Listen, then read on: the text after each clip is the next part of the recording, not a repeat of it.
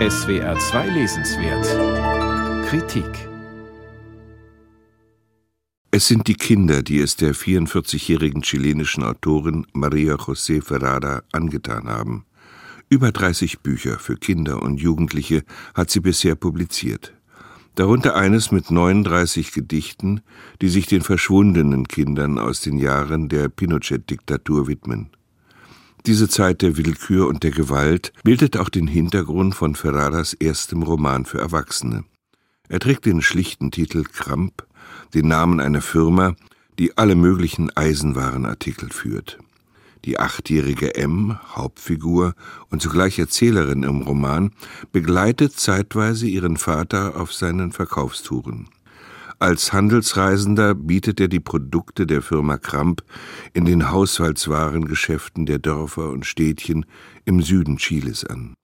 Die kleine M ist so fasziniert von der Arbeit ihres Vaters, dass sie oft die Schule schwänzt, um ihren Vater auf seinen Touren in seinem alten R4 zu begleiten. Die seltsam in sich zurückgezogen lebende Mutter scheint davon nichts mitzubekommen. Sich selbst bezeichnet M schon bald als Reisevertretergehilfin. Wie selbstverständlich nimmt sie am Leben der Vertreter teil, die sich in Cafés und Bars treffen und dort mit ihren Verkaufstricks prahlen und sich die immer gleichen Geschichten erzählen.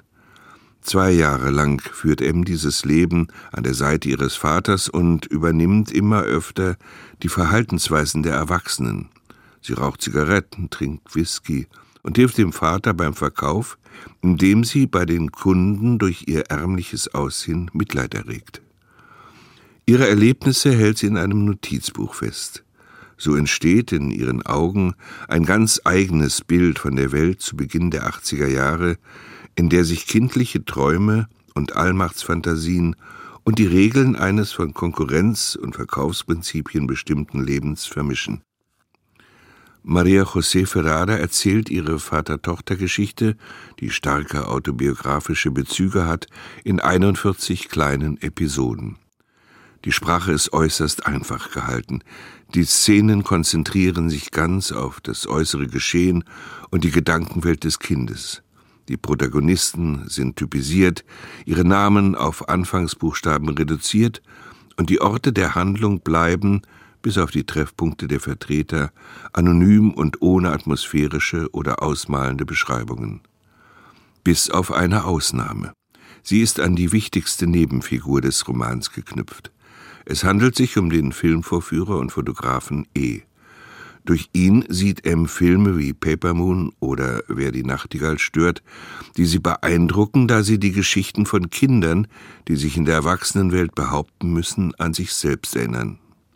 Als Fotograf aber interessiert sich E für die verborgene Seite der jüngsten Geschichte Chiles, geprägt von den Verbrechen der Ära Pinochet.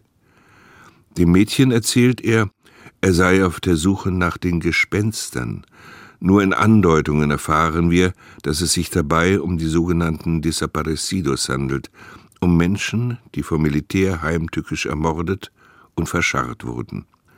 Ein Schicksal, das am Ende den Fotografen selbst ereilt. Für M allerdings ist E einfach nur verschwunden. Sie hört die Schüsse, aber sie kann sie nicht einordnen. Nicht nur diese Szenen, in denen kindliches Verwundern auf das Unbegreifliche von Gewalttaten trifft, geben Ferraras Erzählung eine fesselnde, melancholische Tiefe. Da sie in scheinbarem Widerspruch zu der oft humorvollen und fast unbekümmerten Leichtigkeit der Sprache steht, wird der Roman zu einer faszinierenden Lektüre.